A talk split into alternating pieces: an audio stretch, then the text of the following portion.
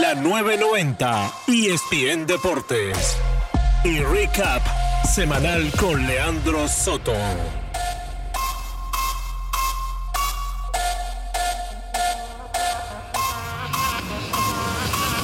Resumen semanal.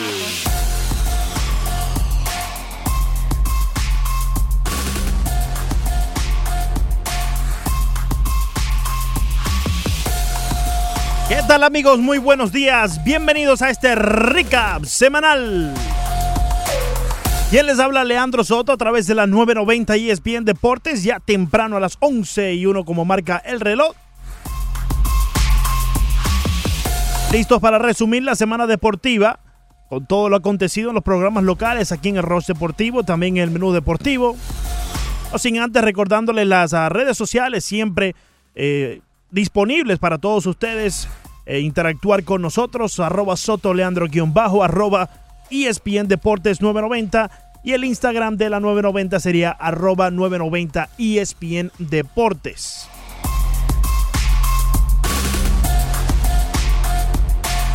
Siempre recordándoles Actualidad Media Group, la aplicación que sencillamente está espectacular allí. Puedes uh, encontrar las tres estaciones de, del grupo, empezando por Actualidad 1040 para mantenerte informado siempre y después pasando a la mejor música con éxito 107.1 y toda la información deportiva que necesitas a través de esta tu 990 ESPN Deportes.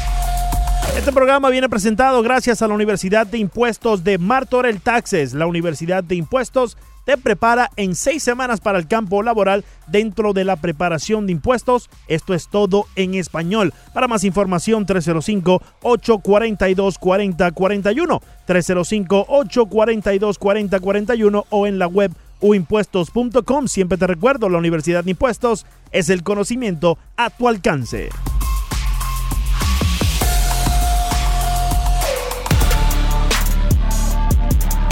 Y ahora, lo más destacado. Lo más destacado.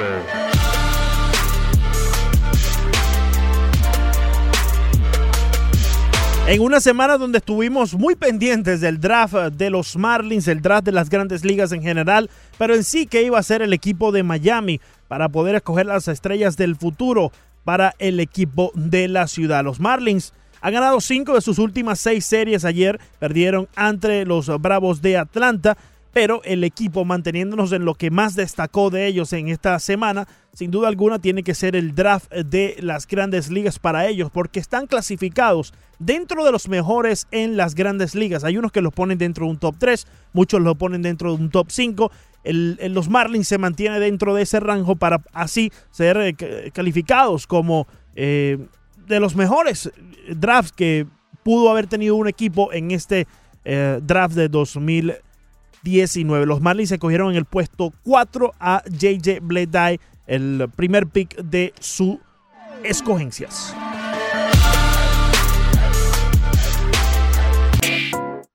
Opinión en las redes. En las redes.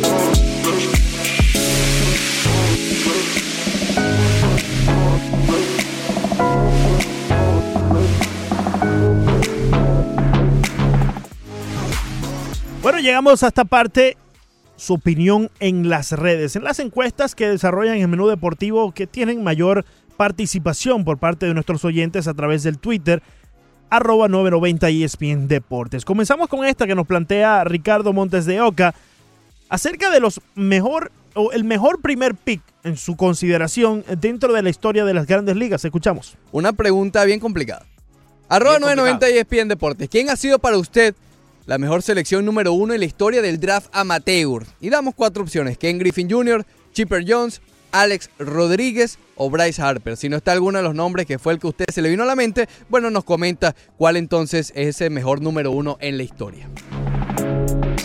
Ya estamos buscando los resultados para así desarrollarlos y tener alguna idea. La mayoría votó por Ken Griffey Jr. Se fue de un solo lado con el 64%. 64% votó por Ken Griffey Jr. Una encuesta que tuvo una amplia cantidad de votos. Un 2% solo votó por Bryce Harper. No sé si eso tendrá que ver tanto con la actualidad de, de, lo que está viviendo Bryce Harper. Los números que está poniendo no son los que estamos acostumbrados por su parte. 12% votó por Chipper Jones, 22% votó por Alex Rodríguez.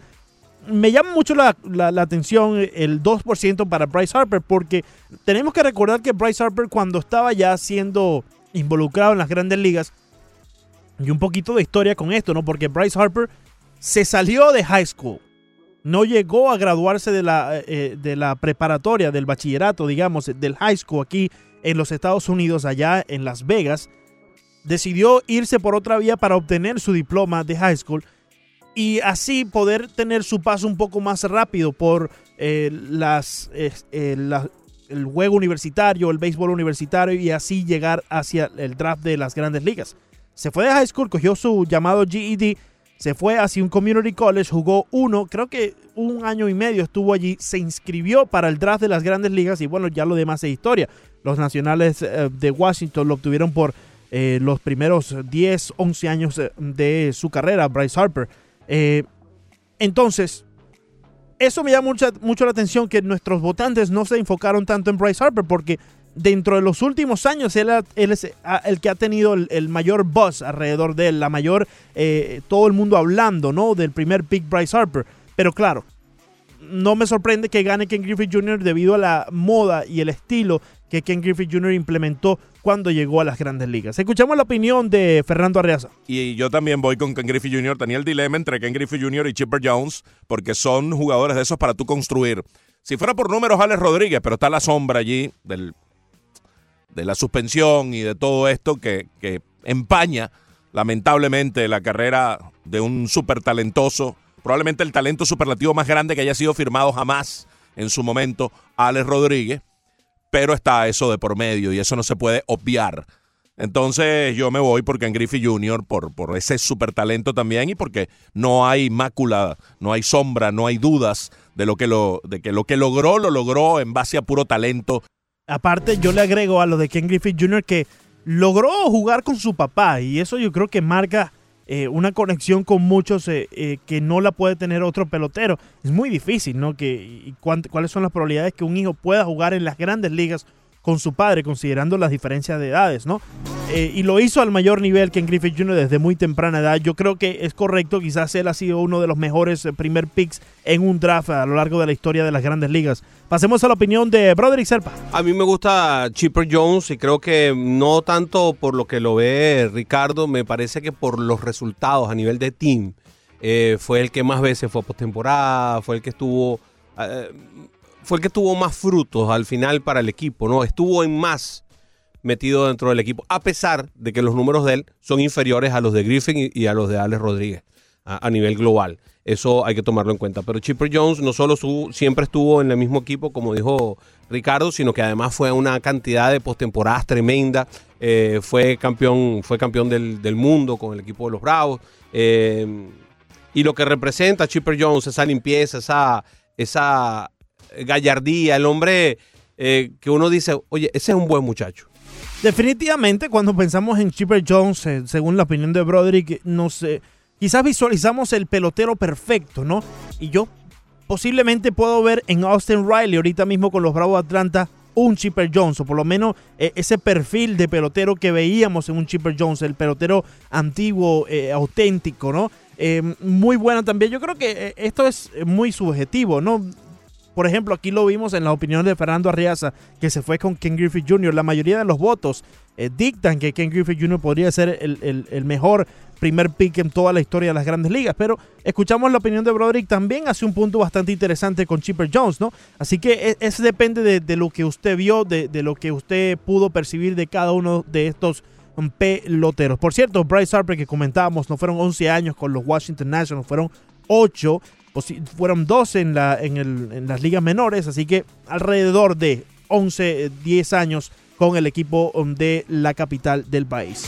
Pasamos a la próxima encuesta, así la plantea Ricardo Ponte En arroba 990 ESPN Deportes la pregunta, ¿está usted satisfecho por las tres selecciones realizadas por los Marlins en el primer día del draft? ¿Sí o no? ¿Está usted satisfecho con las tres selecciones? Yo sí. Yo estoy muy satisfecho con las eh, tres selecciones, las primeras tres, pero ya agregando todo el draft de los Marlins, estoy muy satisfecho con lo que hizo el equipo de la ciudad porque mantuvieron su plan. Antes del draft, una semana antes, Derek Jeter se había sentado con la prensa y había comentado exactamente lo que los Marlins hicieron en este uh, draft, ¿no? Eh, él había comentado que se iban a ir por jugadores que estuviesen un poco más listos de college, jugadores eh, que pudieran batear, no se iban a ir tanto por el picheo, sino más por el, por el bate, por el bateo, la, ofensiva. Y eso fue exactamente lo que hicieron, ¿no? Escogieron en, su primer eh, en, su primera escogencia a JJ Bleday y después a el, el muchacho de Missouri State University, a Meissner, que Kevin Meissner, si, no, si mal no recuerdo su, su, nombre. Y son jugadores que muchos scouts ya lo perfilan como en uno, dos años pueden estar ayudando a este equipo. Y si vamos a ver el roster de los Marlins en estos momentos, les hace falta ayuda tal como la que pueden ofrecer estos dos muchachos. Así que yo estoy muy satisfecho con lo que los Marlins de Miami hicieron en este draft 2019. Escuchamos a Broderick Serpa. Yo creo que también que, que sí. Imagínate tú, Fernando, que Baseball Cube, que hace un, un, análisis de los jugadores del 1 al 100 para que sea más fácil de entender. Cuando habla de eh, Bladey, que se supone que es el mejor de todos, lo pone por debajo en casi todas las valencias de bateo de Cameron, eh, de Cameron Misner. Misner. Lo pone por debajo. Es decir, lo que tiene Misner en el camino que puede llegar a desarrollar está incluso por encima del número 3 en general de todo el béisbol. Así que para que ustedes vean la buena escogencia, el buen pick que se cogió con Cameron Misner. A ver, un poco para quizás desarrollar más eh, lo que menciona aquí Broderick, ¿no? Porque si bien el primero que escogieron los Marlins en el puesto 4 fue JJ Bleday, Kevin Meissner tiene dentro de las anotaciones de los scouts mejores números, mejor ranking que el propio JJ Bleday que fue escogido primero por los Miami Marlins. Así que eso te da un poco de perspectiva del buen trabajo que hicieron los Marlins, ¿no? Si escogieron a uno que posiblemente pueda ser mejor después del que quizás no sea tan bueno como ese, pues te da un, una eh, expectativa de lo que se puede esperar con este equipo de los Miami Marlins en el futuro. Fernando Arreaza también opinó acerca del draft de los Marlins. Escuchamos a continuación. Era lo, lo razonable, lo, lo evidente y lo que anticipaba el equipo de Miami. Se ciñeron al patrón, al plan y a lo que eh, consideran necesita la organización nutrirse y nada mejor que hacerlo desde el draft amateur con talento emergente. Ya de una vez JJ Bladey pasa a ser el primer prospecto de bateo de la organización. Uh -huh. Apenas firmado pasa a serlo. Eh, el otro muchacho que viene en camino, pues uh, Cameron, Misner. Cameron Misner tiene eh, mucho que mejorar, pero de acuerdo a los tools puros de ligas menores, de, de colegial, pues está en el tope en cuanto a tools, pero tiene que desarrollarlos. Y el muchacho Nassim Núñez es un, una, una, apuesta. Después de esta firma, ellos van a desarrollarse como jugadores en ligas menores. No van directo a grandes ligas, son absolutas excepciones. Pero en términos generales, en el concepto, en la teoría, me parece un acierto lo que hizo el equipo de Miami. Es que mantuvieron su plan, yo creo que eso es lo más importante de todo. Después eh, podemos analizar los prospectos y lo que ellos puedan ayudar al equipo, ¿no? Pero yo creo que si tú dices que vas a hacer algo y te mantienes con eso, yo creo que le estás enseñando a todos que vas por el buen camino y que te estás manteniendo con el plan ya trazado, ¿no? Eh, tenemos otra encuesta, esta no me gusta mucho, pero bueno, Jorge Morejón estuvo en Menú Deportivo y se basó la encuesta del día, según la opinión de Jorge Morejón, que se debe de implementar el knockout en las grandes ligas. Escuchamos a Ricardo Montes de Oca la plantea de esta forma. A propósito de la paliza de los Marlins de ayer 16 por 0, ¿cree usted, como lo sugiere Jorge Morejón, que las grandes ligas deben implementar el knockout en estos casos? ¿Sí o no? Ya vamos para la opinión de Jorge Morejón porque él defendió su punto y vamos a escuchar cómo lo hizo. Pero antes eh, debí de, haberles dado el, resultado de la encuesta. ¿Está usted satisfecho con las uh, tres selecciones realizadas o los, los Marlins en el primer día del draft amateur? 73% votó por el sí, 27% votó por el no. Escuchamos a Jorge Morejón y cómo defendió su punto acerca del knockout en las grandes ligas. Yo defiendo el knockout de 10 o más carreras de ventaja en el séptimo inning. No, no 15 en el, en el quinto, porque en el quinto el juego está a la mitad. Y como mismo un equipo hizo 15 carreras en la primera mitad, el otro puede hacer 15 en la segunda. Mm. Ahora, en el caso de la del, del séptimo inning, es tan improbable que un equipo que vaya perdiendo por 10 o más carreras en el séptimo inning remonte. Tan improbable que te digo, la última vez que eso sucedió en grandes ligas fue el 21 de agosto de 1990. Han pasado casi 29 años. Nunca otro equipo ha logrado remontar. Bueno, los Phillies de Filadelfia frente a los Dodgers de Los Ángeles. Pero bien, Jorge Morejón, yo creo que si, eh, si bien no ha pasado desde hace tanto tiempo, tantos años, el béisbol es muy impredecible, ¿no? Y no sabemos qué puede pasar próximamente. Eh, puede ocurrir por primera vez en tantos años y, entonces eso te echará para atrás a pensar eh, que no se debe de implementar el knockout en las grandes ligas. Debe de pasar primero para que eh, piense de esa manera Morejón o todos los que están a favor del knockout, porque sin duda alguna hay muchas personas que están de acuerdo con el knockout de las grandes ligas. Estábamos comentando en, en, el, en el Twitter, arroba 990 ESPN Deportes, esta encuesta, si un 46% de las personas que votaron votó por el sí. 54% piensa que no se debe implementar el knockout en las grandes ligas, pero hay una buena muestra de fanáticos que sí están a favor de implementar el knockout en las grandes ligas, ¿no?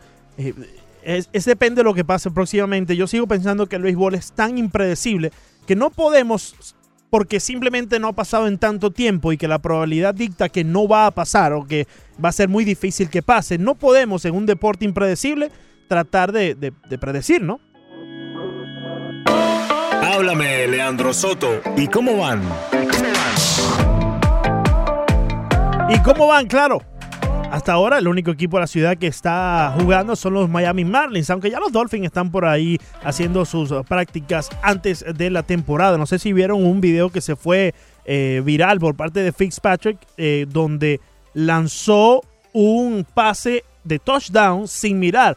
Muy a lo eh, Mahomes, allá de, de los Kansas City Chiefs. Se fue viral eso y bueno, esperemos a ver cómo va la temporada de los Miami Dolphins en este 2019. Pero nuestros Miami Marlins terminaron la semana, o por lo menos hasta ayer viernes, con récord de 3 y 2. Esto es desde el domingo. Ganaron 3 partidos, perdieron 2, anotaron 35 carreras y permitieron 18. Esto sigue ayudando a la diferencia de carreras que el equipo en los primeros 41 partidos tuvo de más de 120. Así que ya el equipo perfila a tener un promedio de, de menos de 100 eh, carreras eh, permitidas entre las que permitiste y las que anotaste en este 2019. Hoy los Miami Marlins entrarán en Montículo a Trevor Richards, estarán jugando ante los Bravos de Atlanta. Richards cuenta con récord de 3 y 5 y una efectividad de 3.53. A las 4 y 10 en el Marlins Park, los Marlins ante los Bravos. Esta semana 3 y 2. Te repito, 35 carreras notadas, permitieron 18.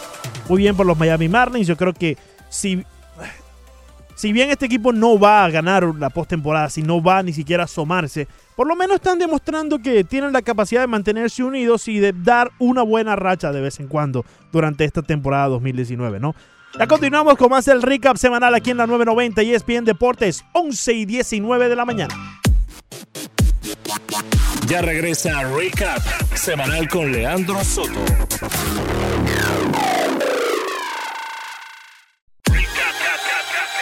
Estás escuchando Recap semanal con Leandro Soto. A través de la 990 ESPN Deportes. Así es, continuamos 11 y 22 de la mañana en este recap semanal. Leandro Soto, ¿quién te habla? A través de la 990 ESPN Deportes, resumiendo la semana deportiva en este estudio donde me encuentro, los programas Ross Deportivo con Ricardo Montes de Oca y quien les habla, después en el menú deportivo con Fernando Arriaza y Broderick Serpa. Amigos, ya vamos a ir eh, próximo con el resumen semanal, pero antes debo recomendarte la Universidad de Impuestos de Martorell Taxes. Para aumentar tus ingresos y comenzar una nueva carrera, la Universidad de Impuestos te enseña un nuevo oficio. La Universidad de Impuestos de Martorell Taxes te prepara en seis semanas para el campo laboral dentro de la preparación de impuestos y esto es todo en español.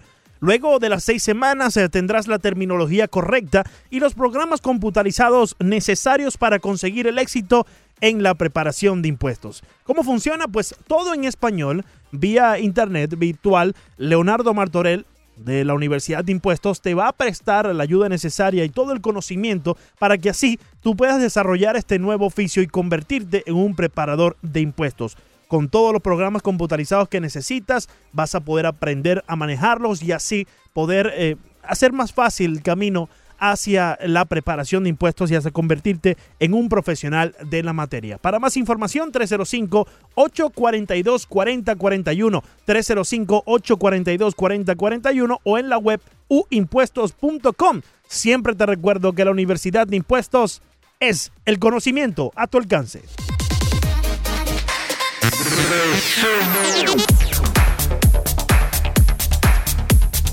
Resumen semanal. Y vamos a empezar con el baloncesto, porque sin duda alguna la final de la NBA se pone muy interesante. Se pone caliente, por decir algo más, ¿no? 105 a 92 ganaron los Raptors allá en Golden State sobre los Warriors. Kevin uh, uh, Leonard, Kawhi Leonard eh, aportó 36 puntos por su parte. Paul Siakam aportó 19 puntos. Leonard fue el mayor anotador por el equipo de Toronto. Y por los Warriors, 28 puntos de Thompson y Curry aportó 27 de ellos. Así que se pone muy interesante. Ya está a favor la serie. Tres juegos eh, para Toronto y por eh, Golden State. Creo que tienen un juego eh, por su parte. Así que se pone muy interesante. Correcto, 3 a 1 está la serie a favor de Toronto. Así que se pone muy interesante porque ahora van hacia Toronto. Y tiene ya la posibilidad los Raptors de culminar esta serie en casa. Fernando Reyes durante la semana comentaba acerca de la calma de campeón. Mm, yo creo que ya en Golden State no existe esa calma, pero escuchemos y después debatimos. Yo creo que los Warriors sabían que la serie no la perdían ayer. Y no apuraron ni a Thompson ni a Durán. Se lo tomaron con calma, con la calma del campeón, con la calma del que se sabe superior, que puede irse abajo 1-2 en la serie, pero que sigue siendo el favorito. Y yo lo sigo viendo como el favorito. si ellos, si ellos, se, si ellos se van de su casa con el 2-2, ellos van bien. Si ellos ayer forzaban que Thompson jugara, aunque estuviera molesto, o Durán, podían perderlos por el resto de la serie, porque se podía recrudecer y ya hacerse definitiva la lesión. Y fíjate que Thompson eh, regresó y aportó los 28 puntos de cual te comentaba, pero no regresó Kevin Durant. Y yo creo que a lo que se refería Fernando Arreaz es que no apuraron a su estrella porque pensaron que con ese partido que perdieron, donde la serie se fue a favor 2 a 1 a favor de Toronto, pues ellos pensaron que todavía tenían oxígeno, ¿no? Pero ahora 3 a 1 la serie a favor de Toronto. El único equipo que ha regresado de un déficit así como ese fue el equipo de LeBron James, los Cavaliers, el frente a estos mismos Golden State Warriors, ¿no? Entonces, se pone muy difícil, muy cuesta arriba esta serie para Golden State, pero mm, yo, a, pesar del récord, esperemos a ver si decide Steve Curry, el equipo de los Golden State Warriors, poner a Kevin Durant ahora, ¿no? Y si no lo han puesto aún, a mí me hace pensar que la lesión de Kevin Durant es mucho más grave de lo que nos vienen comentando y que ya ellos sabían que para estas alturas de la serie él no iba a poder participar, simplemente lo mantuvieron en, la olla calentando, eh, hirviendo para que el equipo de los Toronto Raptors pensaran que en algún momento y se pudieran desesperar, Kevin Durant iba a regresar y se le iba a poner mucho más difícil. Ese momento no ha llegado. Y yo no sé si va a llegar, ¿no? Porque Kevin Durant es agente libre para la temporada que viene y él también está velando por su futuro, está velando para no poder eh, hacer más grave aún esta lesión y que sus eh, contratos para la temporada que viene no sean tan eh, numerosos, tan llenos de, ceros como la temporada pudiese ser si él se queda tranquilo como está, ¿no? Así que tendríamos que esperar, pero yo creo que para este juego 5 eh, que es el, lunes, allá en Toronto. Posiblemente los Raptors puedan quitarle ya la dinastía a este equipo de los Golden State Warriors. Y mi amigo, si eso pasa, regresó la NBA. Si eso pasa, si destronan al equipo de los Golden State Warriors, yo creo que el año que viene vamos a ver una NBA mucho, mucho más competitiva. Por otra parte, Ricardo Montesioca durante esta semana también comentaba acerca de bajarle las revoluciones al juego. Vamos a ver de qué nos habla Montesioca. La estrategia te mostró más o menos cómo es dar la pelea así LeBron en el 2015. ¿Qué hacía LeBron en el 2015? Con De Lavadova y tal, que ganaron dos encuentros. Que no tenía a Kevin Love ni a Kyrie Irving. Bajarle las revoluciones al juego. Hacer el juego feo, con falta, complicado, con, con, con, con garra. Ayer quisieron jugar, Golden State quiso jugar el ritmo de siempre. Sin sus piezas. Sin sus piezas, entonces obviamente se quedaron cortos. Tú no puedes permitir que un equipo rival, entendiendo todo lo que te acabo de comentar de hacer el juego feo, te haga 123 puntos. Así no vas a poder. Eh, eh, Porque es ¿de dónde vas a sacar tú los puntos para llegar a eso? Y con ayer, Ricardo Montedioca se refería al juego 3 eh, de la serie, donde los Toronto Raptors vencieron a los Golden State Warriors allá en Golden State 123 a 109. Pero es que parece ser que pasó la misma historia con Thompson, con sus piezas, ¿no? Quizás sí trataron de bajar las revoluciones un poco en ciertas partes del juego, pero igual notábamos que el equipo de los, eh, de, los uh, Toronto Raptors estaba muy cómodo como ellos eh, habían planteado su juego y se le estaba dando. Eh, la defensa por parte de los Raptors estuvo ahí durante el juego también. Y bueno, si bien no vimos esa, eh, esa cantidad de puntos por otro jugador de Toronto, más allá de Kawhi Leonard con 36, el otro que eh, tuvo eh, más puntos fue eh, Siakam con 19. Después de ahí vimos 9 puntos por Gasol, vimos 10 de. Eh, por cierto, te- tenemos que ver, ¿no? Porque Hubo una lesión allí en el partido donde le pusieron stitches y todo a uno de los jugadores, bastante grave, tendríamos que también realizar. Pero Ibaka, que se está aprovechando también de que no está Kevin Durant, sí te prestó los 20 puntos. No tanto como los 36 de Leonard, pero es un- un- una ayuda en conjunto. Este equipo está jugando muy unidos. Algo que quizás a los Warriors le falta debido a que le falta su estrella, Kevin Durant. Con Durant me da la intención, porque ayer Steve Kerr dijo que Thompson está más cerca que Durant. Me da la intención que Durant no va a regresar hasta que sea un juego de eliminación. pues debe regresar ya. Si nos dejamos llevar por este comentario de Ricardo Montes de Oca, yo creo que Durán ya está overdue, como diríamos, ¿no? Ya está eh, listo para regresar eh, debido a las circunstancias, no tanto con lo que respecta a su salud. Debe regresar Durán, estaremos eh, pendientes este próximo lunes en el juego 5 de la NBA. Pasamos al béisbol de las grandes ligas y ah, los Miami Marlins, quienes escogieron a JJ Bleday en el primer pick, nos vamos a ir al fútbol. Vamos a irnos al fútbol primero porque hay un tema muy interesante que creo que eh, vale la pena destacarlo. Y como ya comentamos en el primer bloque acerca del draft de los Marlins, hay algunas opiniones muy valiosas dentro de esa parte, pero la vamos a escuchar a continuación. Vamos a escuchar a Octavio Sequera, quien estuvo comentándonos acerca de este eh, problema, lío, que, eh, eh, confusión que existe sobre la ciudad y el Inter Miami. Escuchemos a Octavio Sequera, quien nos comentó acerca de las divisiones de poderes, es decir, cómo se divide el equipo, qué porcentaje va para quién dentro del grupo de los hermanos más de Marcelo Clauret, también de David Beckham y los otros inversores que está dentro del de, el Inter Miami. Escuchamos a Octavio Sequera y continuamos. Todos los que no se llaman Beckham, todos los que no se llaman Beckham son unos dueños comunes y corrientes. ¿En qué sentido? Que tienen quizás el peso financiero, que son los que van a dar la plata para, para comprar jugadores, que son los que están eh, eh, moviendo todo lo que tenga que ver con logística, infra- infraestructura, todo, todo eso. O sea, esa es la parte de ellos. Beckham, ¿quién es? Beckham es el dueño, el dueño que además tiene la, todos los descuentos, todos los favores de la MLS. Eso es Beckham. Beckham es la franquicia.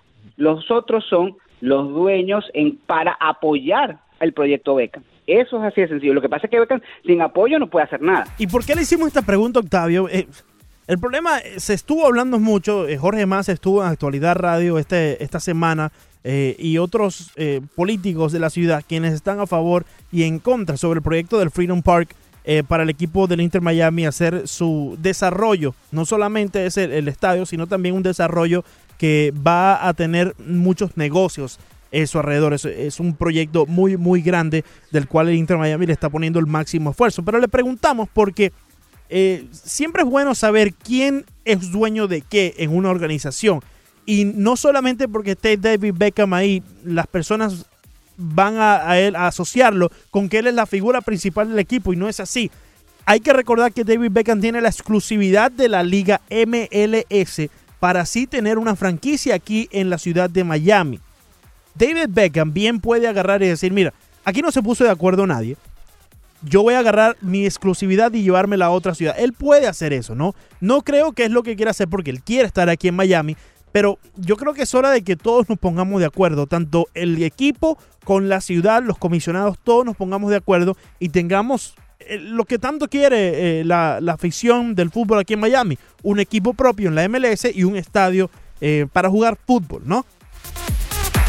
Seguimos con este tema y nos comenta Octavio también acerca de los jugadores designados. Cada equipo en la MLS tiene opción de escoger a tres jugadores y, y que este que el salario de estos tres jugadores no afecte el cap, el tope salarial que tiene eh, cada equipo. Eh, Octavio Sequera nos lo explica. En la liga se le conoce como designated players, que son tres jugadores eh, que pueden aspirar pues al máximo tope salarial. En el caso, para poner un ejemplo rapidito, en el caso de Los Ángeles Galaxy, eh, uno de ellos era Zlatan, eh, y los otros son los, los hermanos Dos Santos, Jonathan y, Giovanni cuando estaban en su momento.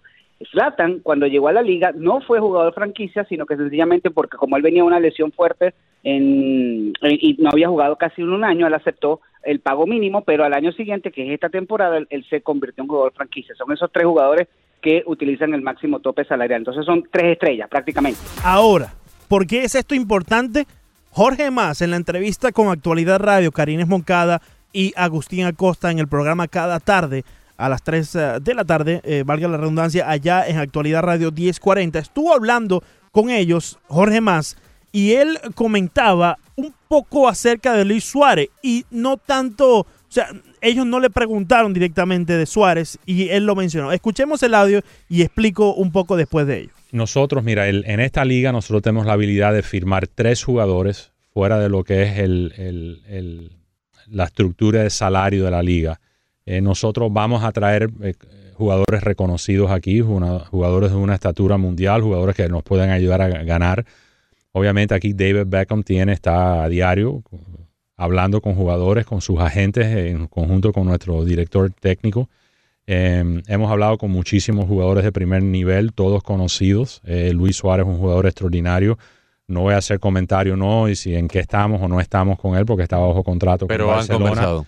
Pero esa, pero ese tipo de, de jugador eh, creo que no, no le debe sorprender a nuestros fanáticos que, que vamos a coger jugadores de primero. Y hay muchos jugadores de esa primera eh, categoría, de esa máxima calidad que quieren venir a jugar aquí en Miami. Y a- allí Jorge Más, sin darnos un titular, el hombre lo dio, ¿no? Porque mencionó el nombre de Luis Suárez y, ya entredicho dejó saber que sí hay algunas conversaciones con el, el astro de- del fútbol eh, y del equipo de- del Barcelona. Luis Suárez, si me preguntas a mí, yo pienso que él está en el momento exacto para llegar a una liga tal como la MLS. Ya sabemos la renovación que quiere hacer el equipo del Barcelona y que la viene tratando de implementar en las últimas temporadas. Luis Suárez sabemos que ya no está a su máximo nivel dentro de una competencia que exige tanto del jugador. Por ende, pienso que Suárez está en el todavía tiene 32 años, todavía tiene mucho que ofrecerle al fútbol y lo puede hacer en cualquier liga, pero yo creo que está en su punto exacto para llegar a las grandes eh, ligas del soccer aquí eh, en los Estados Unidos, la MLS. Y los hermanos más y el equipo con David Beckham posiblemente puedan hacer eso eh, realidad. Jorge Más nos comentó acerca del Freedom Park después de una pregunta que le hizo Karines Moncada después de eh, que un oyente se la presentara acerca del Freedom Park y algo para lo cual no califican. Escuchamos. ¿Por qué van a hacer el estadio tan pequeño que no podría aplicar, por ejemplo, a la Copa, Mundial? Una pregunta válida, porque para tener un juego de la Copa Mundial, un juego de grupo, tenemos que tener más de 40 mil aficionados. Déjame contestar eso de dos maneras. La primera es, ha habido un, ex- un éxito extraordinario alrededor de la liga de ser lo que le llaman estadios que son específicos a fútbol. Eh, hay ocho equipos de la MLS que están construyendo estadios ahora que son entre una capacidad de 19 mil a 25 mil personas. Nosotros lo vamos a hacer de aproximadamente 27 mil personas. El perfil del estadio es casi como un museo, tiene solamente 110 pies de altura. Eso no luce como un Marlins Park o como un. Hard Rock Stadium. También lo hemos hecho porque hay un límite de, Por, la, por, la, por- el por patrón de los aviones. Entonces Ujú. podemos ir posiblemente unos 15, creo que pies más, podemos ser una expansión. No creo que podamos llegar a los 40 mil, pero, pero vamos, vamos a ver y si existen las posibilidades para coger un, un juego de grupo para el 2026 en la Copa Mundial que se va a celebrar aquí en los Estados Unidos. Pero por este momento nuestros planes son 27 mil. Es decir, la FIFA te pide que por lo menos el estadio que pueda calificar para eh, tener o ser sede de uno de los grupos en la Copa Mundial tenga por lo menos 40 mil asientos para poder tener 40 mil aficionados. Así más o menos lo mencionaba Jorge más en este audio. Ellos tienen plan de hacer un estadio de 27 mil asientos allí en el Mel Reese, cerca del aeropuerto. No pueden extenderse hacerlo un poco más debido a las regulaciones que existen, ya que el aeropuerto está allí mismo y los aviones necesitan tener el, el plano limpio eh, sin muchos obstáculos para poder aterrizar. Y si lo deciden hacer mucho más grande, pues no estarían cumpliendo con estas regulaciones, no le permitirían desarrollarlo de esa manera. Otro punto que yo pienso que iba a en contra de hacer el estadio en esa localidad, pero después me puse a pensar, caramba, nosotros tenemos el Hard Rock Stadium, nosotros tenemos eh, quizás un poco más arriba el, el, de FIU de Boca Ratón, que no creo que cumpla con las regulaciones para hacerlo, pero bien, tenemos el Hard Rock Stadium, incluso muchos te pueden decir, pero ahí está el Marlins Park y puede intentar hacerlo también, ¿no? Pero me voy a concentrar en el Hard Rock Stadium, que sí cumple con las regulaciones para ser sede de un, de un grupo de la Copa Mundial. Entonces, mm, como que Está bien, no lo tenemos aquí en Miami, pero bien está en Hard Rock, ¿no? Está ahí en, un poco más arriba en Miami Gardens. Vamos a ver qué decide hacer el equipo para quizás darle eso que, obviamente, eso fue una pregunta de un oyente, lo quieren los aficionados, ¿no? Vamos rápidamente al béisbol de las grandes ligas. Eh, Fernando Arriaza nos comenta acerca de José Ureña desde el 14 de abril. Ureña desde el 14 de abril, todos sus trabajos son de 6 innings o más. Mm. Eso es un tramo de 58 innings 50 hits, 19 carreras, 17 boletos, 40 ponches, 2.95 de efectividad, 4 ganados, 3 perdidos desde el 14 de abril en adelante. Y si bien no le fue nada bien a José Oreña en el partido de ayer, solamente 3 entradas lanzadas, 11 hits y 6 carreras limpias, una base por bola dos ponches solamente para el dominicano Ureña, permitiendo dos cuadrangulares. Esos números de abril hablan muy bien de, lo que él viene trabajando, ¿no? Hay uno que también se está desarrollando muy bien en las ligas menores, se trata de Sisto Sánchez. Escuchamos el audio y después nos vamos a la pausa aquí en el Recap Semanal.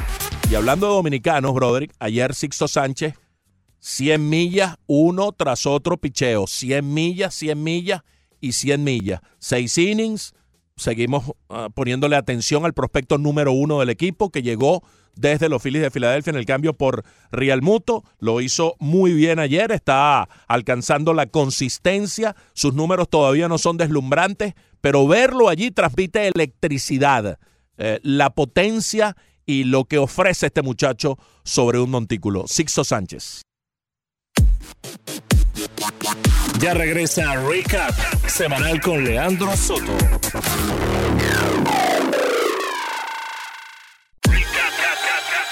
Estás escuchando Recap semanal con Leandro Soto a través de la 990 ESPN Deportes. Continuamos en la 990 ESPN Deportes. Quienes habla Leandro Soto, 11 y 44 de la mañana en este recap semanal.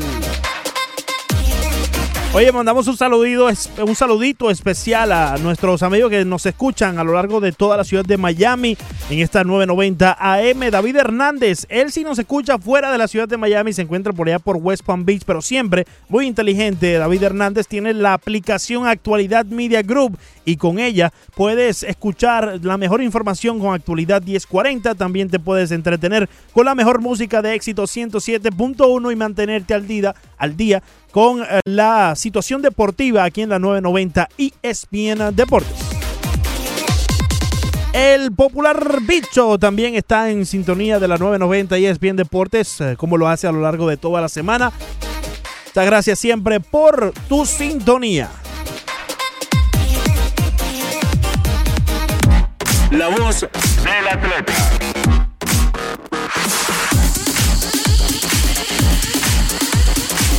Y en este segmento siempre tratamos de tener entrevistas con los atletas del día de hoy, los atletas del día de ayer, pero hoy vamos a tenerle una entrevista que eh, realizaron eh, Fernando Arreas y Broderick Serpa en el menú deportivo durante esta semana con el doctor Arnaldo Machado, directamente desde Venezuela, quien ha tenido la oportunidad de trabajar con Miguel Cabrera. Y precisamente de Miguel Cabrera nos estaba hablando debido a la lesión que se dio a conocer esta semana de Miguel Cabrera.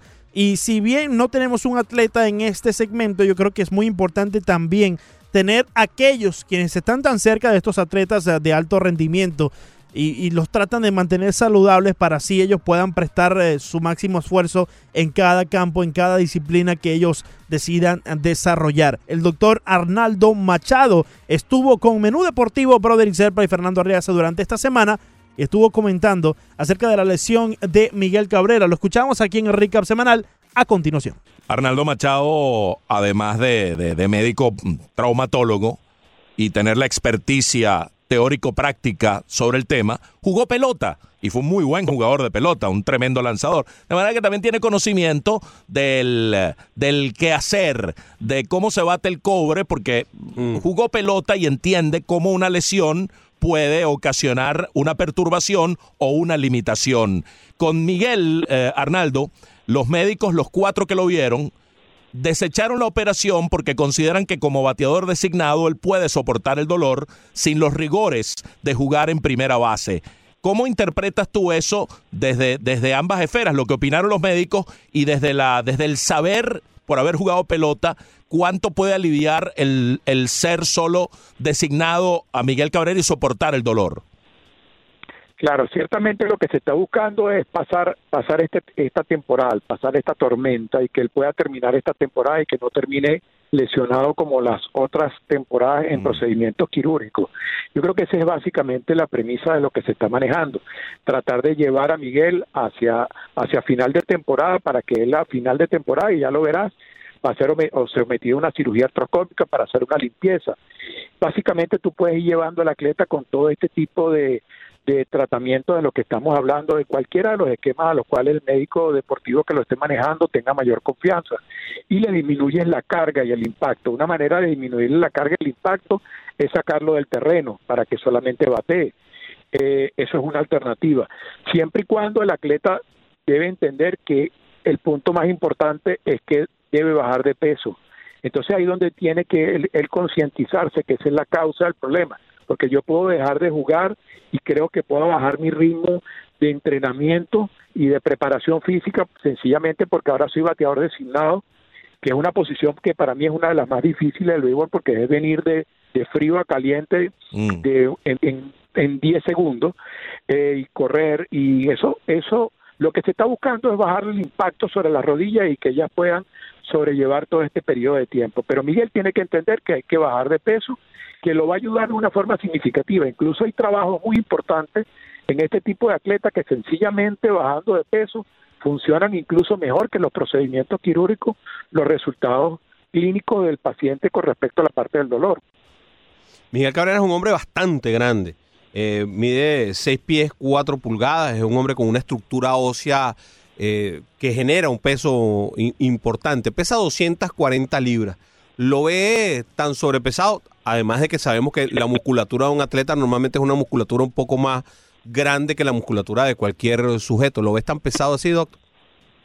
Sí, eh, Miguel Cabrera es una persona, de hecho yo he tenido contacto con él, lo hemos manejado, yo pertenezco a Detroit para Venezuela como médico y es un un atleta que tiene sobrepeso y lo vas a ver en todos los atletas que tienen sobrepeso van a tener lesiones en la rodilla porque la rodilla es el principal la principal articulación que lleva el peso de tu cuerpo y la segunda es la, la, porción lumbar. Entonces todos los atletas que tienen sobrepeso van a tener lesiones en rodilla y van a tener lesiones en columna porque son las zonas donde se va a sobrecargar mecánicamente el, el, organismo. Mm. Y eso va a depender del ritmo de mi actividad. Ya él venía de tercera, ahora primera, ahora DH, y ahí lo vas a ir viendo, porque cada vez sus rodillas le van dando menos, menos rendimiento, menos capacidad de correr. Eh, si tiene un sobrepeso, vamos a hablar en kilos, estamos hablando que él debe tener un sobrepeso alrededor de unos 10 o 15 kilos, una alrededor de unas 30 libras de sobrepeso, que si él lo logra bajar, se habla de que una disminución no tiene de peso, no tiene por qué ser tan significativa en un atleta porque Si él baja muy rápido de peso, pierde masa musculares muy rápido y pierde fuerza en el juego y eso es un factor fundamental. Entonces se habla de tratar de bajar de peso entre un 5 y 8%, eh, tratando de, de recuperar ese sobrepeso que tiene, porque a veces ellos se hacen muy fuertes con lo que se llama masa musculares, esas masas musculares tienen tendencia de que una vez que ellos las adquieren y dejan o bajan el ritmo de sus actividades, eso se logra con las pesas, esas más grandes masas musculares se llenan fácilmente de tejido graso a su alrededor y eso es lo que te da el sobrepeso. Entonces se habla de tratar de tener un desarrollo armónico donde tus estructuras, más que sean grandes, o en el tamaño, sean estructuras musculares muy bien definidas que te van a dar mejor rendimiento y menor porcentaje de lesión que estas que estos grandes atletas y tú los ves con los atletas que hacen alterofilia, que son las pesas. Esos son atletas que tienen unas grandes masas musculares porque eso es parte de su rutina, de su actividad física, pero son atletas que tienen un índice altísimo de lesiones.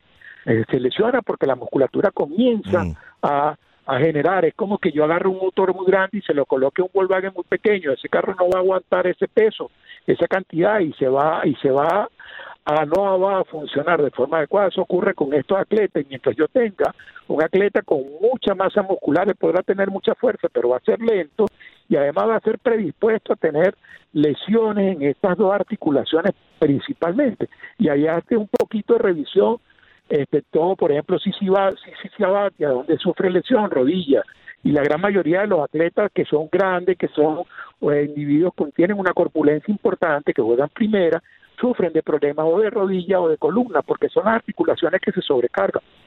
Ya para cerrar el tiempo no, no- no- nos agarra premia. Arnaldo, agradeciéndote el contacto y, y- y poder contar con todos esos comentarios tan didácticos, tan, tan pedagógicos. Eh, ¿Qué puede tener más que ver con la merma de poder de Miguel Cabrera, que tiene solo tres honrones este año? ¿La lesión del bíceps del año pasado, que fue operado, o el problema que arrastra de rodilla, que ya se define como crónico, eh, para el efecto de batear y sacar la pelota del parque? Ciertamente la lesión del bíceps es una lesión temible ¿por qué? porque yo tengo que hacer una reinserción, yo creo que hacer un símil, las estructuras musculares son como una hamaca, él hace una ruptura donde se une la hamaca, que es la cuerda, la pared, allí hace la ruptura Miguel, una ruptura del punto donde se inserta el tendón del bíceps al codo, y esa es una lesión que se colocan unas suturas que se llaman anclas que llevan al tendón a su posición, pero tiene un periodo de tiempo en el cual prácticamente no puedes hacer carga sobre la zona porque se aflojan las suturas o generan rupturas y que ameritan reintervención y eso es parte importante. Entonces tienes un atleta que no que depende de la fuerza para batear, que es un atleta que tiene que tener un desarrollo muscular y un trabajo constante, que no puede trabajar con pesa, que no puede trabajar con ningún ejercicio funcional, que no puede trabajar con liga, y es lo que estamos hablando, ese músculo además de que se debilita por el procedimiento quirúrgico, se va a llenar fácilmente de grasa y no nada más el lesionado, se le llena el otro músculo porque sencillamente el desarrollo tiene que ser armónico, no puedes trabajar un solo lado porque la estructura del organismo funciona así. Si yo trabajo un solo lado, no, no tengo, no disparo hormonas de crecimiento y no hay desarrollo muscular.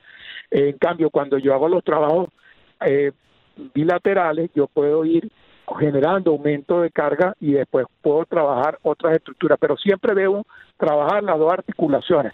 O sea, yo, por ejemplo, para hacer bíceps debo trabajar los dos brazos y puedo hacer cargas mayores en, en un brazo que el otro. Entonces, significativamente para un bateador eso fue un punto muy álgido porque él no pudo trabajar todo el miembro superior, que es la clave del bateo. Y ahí está Mm. la fuerza. El bateo se estriba en los antebrazos y eso es un secreto a grandes voces cuando tú ves a los bateadores desarrollando y trabajando de forma constante su antebrazo para mantenerlo en juego. Ahí estaban, escuchaban la entrevista de Menú Deportivo con Fernando Arrias y Broderick Serpa y el doctor Arnaldo Machado, quien nos estuvo comentando, como ayer lo escuchaban, acerca de la lesión de Miguel Cabrera. No solamente esa lesión en la rodilla que eh, durante esta temporada y durante los últimos cuatro o cinco años viene aquejando al ah, pelotero venezolano quizás de más renombre en los últimos años en las grandes ligas, pero también de esa lesión en el bíceps que sin duda alguna que lo aquejó la temporada pasada, lo mantuvo fuera. Eh, ¿qué, carrera estamos viendo de parte de Miguel Cabrera, no? Porque estábamos acostumbrados a ver a un Miguel Cabrera, entre comillas, saludable, o por lo menos él nos quería dejar ver tanto así como eso, ¿no? Nos quería dejar, no quería eh, en sí dejarnos saber que, que, estaba jugando con ese dolor, aunque en los últimos años, el año pasado en sí se, se escuchó acerca de Miguel Cabrera, donde él mencionó que todo lo que le está pasando ahorita viene de en su momento jugar con tantas lesiones y con tantos dolores, ¿no? Eso también hay que aplaudírselo porque Miguel Cabrera, sabiendo que esto le iba a perjudicar, aún así él se mantuvo en competencia y eso lo hace muy, muy grande. Yo creo que con todas estas lesiones, lamentablemente, los números eh, finales eh, de la carrera de Miguel Cabrera, ya cuando él decida eh, colgar los ganchos, pues no van a ser tantos como los imaginaban muchos, ¿no? Eh, posiblemente muchos lo ponían como el que podía acercarse hacia récord uh, de cuadrangulares. No sé si lo va a poder hacer con estas lesiones, porque si bien va a estar en juego, ya escuchaban ahí usted al doctor Arnaldo Machado, donde él mencionaba que efectivamente estas lesiones van a afectar la calidad uh, de Miguel Cabrera en las grandes ligas. El trofeo de la semana. El trofeo de la semana y ya listo para despedirnos de esta edición del recap semanal a través de la 990 y ESPN Deportes. Hay que darle un aplauso, un trofeo enorme a los Miami Marlins después de que mantuvieron su plan y estrategia sobre el draft de las grandes ligas y fueron notados por su esfuerzo a nivel nacional. Si hay algo que no están haciendo mucho los Marlins es ser notados a nivel nacional y lo hicieron.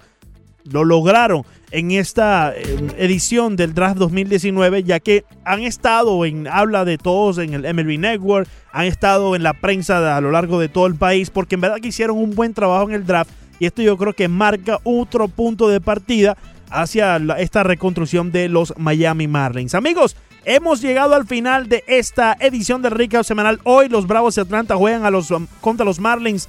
A las 4 y 10, Trevor Bridge traen el montículo por el equipo de los Marlins. Y el domingo, los Bravos también ante los Marlins a la 1 y 10 de la tarde en el Marlins Park.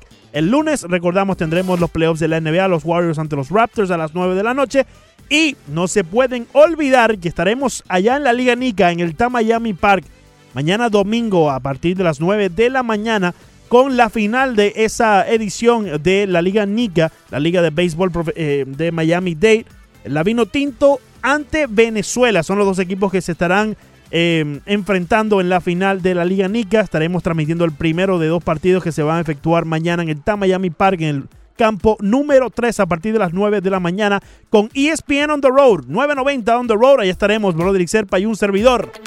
Por ahora, les recuerdo que este programa viene presentado gracias a la Universidad de Impuestos de Martorell Taxes. Luego de seis semanas tendrás la terminología correcta y los programas computarizados necesarios para conseguir el éxito en la preparación de impuestos. 305-842-4041 para más información uimpuestos.com. La Universidad de Impuestos es el conocimiento a tu alcance. Nos encontramos este lunes en el Roche Deportivo con el popular Ricardo Montes de Oca. Después el menú deportivo, Roderick Serpa y Fernando Arriaza. Hasta luego. Oye, escucha bien. Toma la oportunidad de aumentar tus ingresos y comenzar una nueva carrera con la Universidad de Impuestos de Martorell Taxes. Luego de un curso online de seis semanas, estarás listo para el campo laboral manejando la terminología correcta y los programas computarizados que necesitas para la preparación de impuestos. Todo en español. Universidad de Impuestos es el conocimiento a tu alcance. No esperes más. 305-842-4041. 305-842-4041 o en la web uimpuestos.com.